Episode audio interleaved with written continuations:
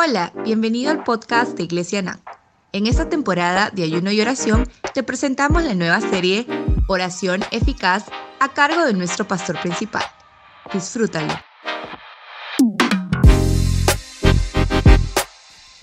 Hola, soy tu amigo el pastor Herbert Jiménez. Bienvenidos a esta serie de podcast acerca de claves para la oración eficaz.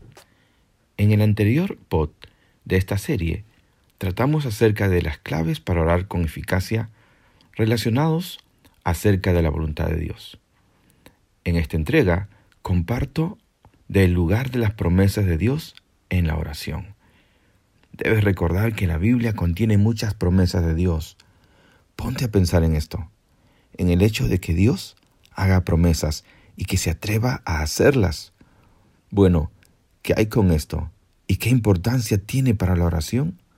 Pues muchísimo, pues frente a las pruebas, desafíos y dificultades que normalmente tendremos en nuestro caminar con Dios, vamos a tener las promesas de Dios para darnos ánimo, fuerza, seguridad para emprender esas grandes cosas que hay por delante. Por ello, es que necesitamos reconocer cuán fiel es quien lo promete y que sus promesas cumplirá. Pues bien, el valor de una promesa tiene el valor de quien lo promete. ¿Comprendes?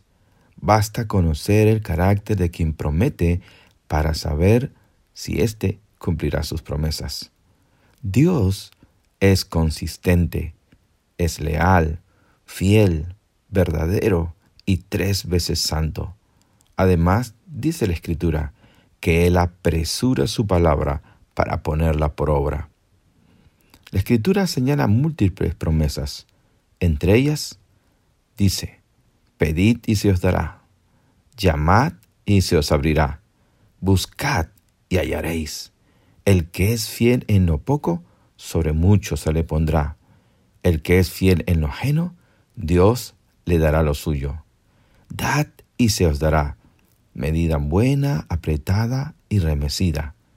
Clama a mí y yo te responderé Honra al Señor con tus bienes y con las primicias de todos tus frutos, y serán llenos tus graneros. Todo lo que el hombre siembra, eso cosechará. Y también promete, venid a mí, todos los que estéis cargados y cansados, y yo os haré descansar. Hay tantas promesas en las escrituras en donde podemos descansar en Dios. Como dice ella misma en 2 Corintios capítulo 1 verso 20, todas las promesas que ha hecho Dios son un sí en Cristo. Así que por medio de Cristo respondemos amén para la gloria de Dios. Dios no es hombre para que mienta, ni hijo de hombre para que se arrepienta. Él dijo, y no hará. Números 23, 19. Y en Hebreos 6:18 dice, por dos cosas inmutables es imposible que Dios mienta. También encontramos en Hebreos 6:13, pues cuando Dios hizo la promesa a Abraham, no pudiendo jurar por uno mayor, juró por sí mismo. Es cierto que muchas promesas son condicionales, pero de que funcionan, funcionan. Imagínate cómo sería nuestra relación con Dios si Él no cumpliera sus promesas. De hecho, sería vano confiar en alguien que miente o sencillamente no le da valor a lo que promete.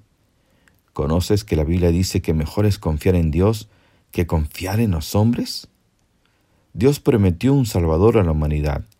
Es cierto que le tomó unos miles de años cumplirlo, pero al final, o mejor dicho, en el cumplimiento exacto de los tiempos, en el reloj de Dios, Jesús nació de una virgen.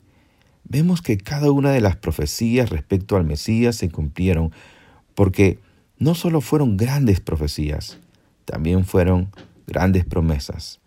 ¿Y sabes qué? Dios cumple lo que promete y para ellos Dios usará desde un burro hasta milagros asombrosos. Dios ha prometido, todo aquel que invocare el nombre del Señor serás salvo. ¿Por qué? Porque Él es el Salvador prometido. No en vano, Jesús significa Salvador. Invoca al Salvador y Él vendrá a ti para salvarte. Que Dios te bendiga. Ha sido para mí otra vez un gran gusto compartir acerca de este tremendo tema. Gracias. Que Dios te bendiga. Gracias por conectarte con nosotros. Esperamos que este podcast haya sido de bendición para tu vida. Hasta la próxima.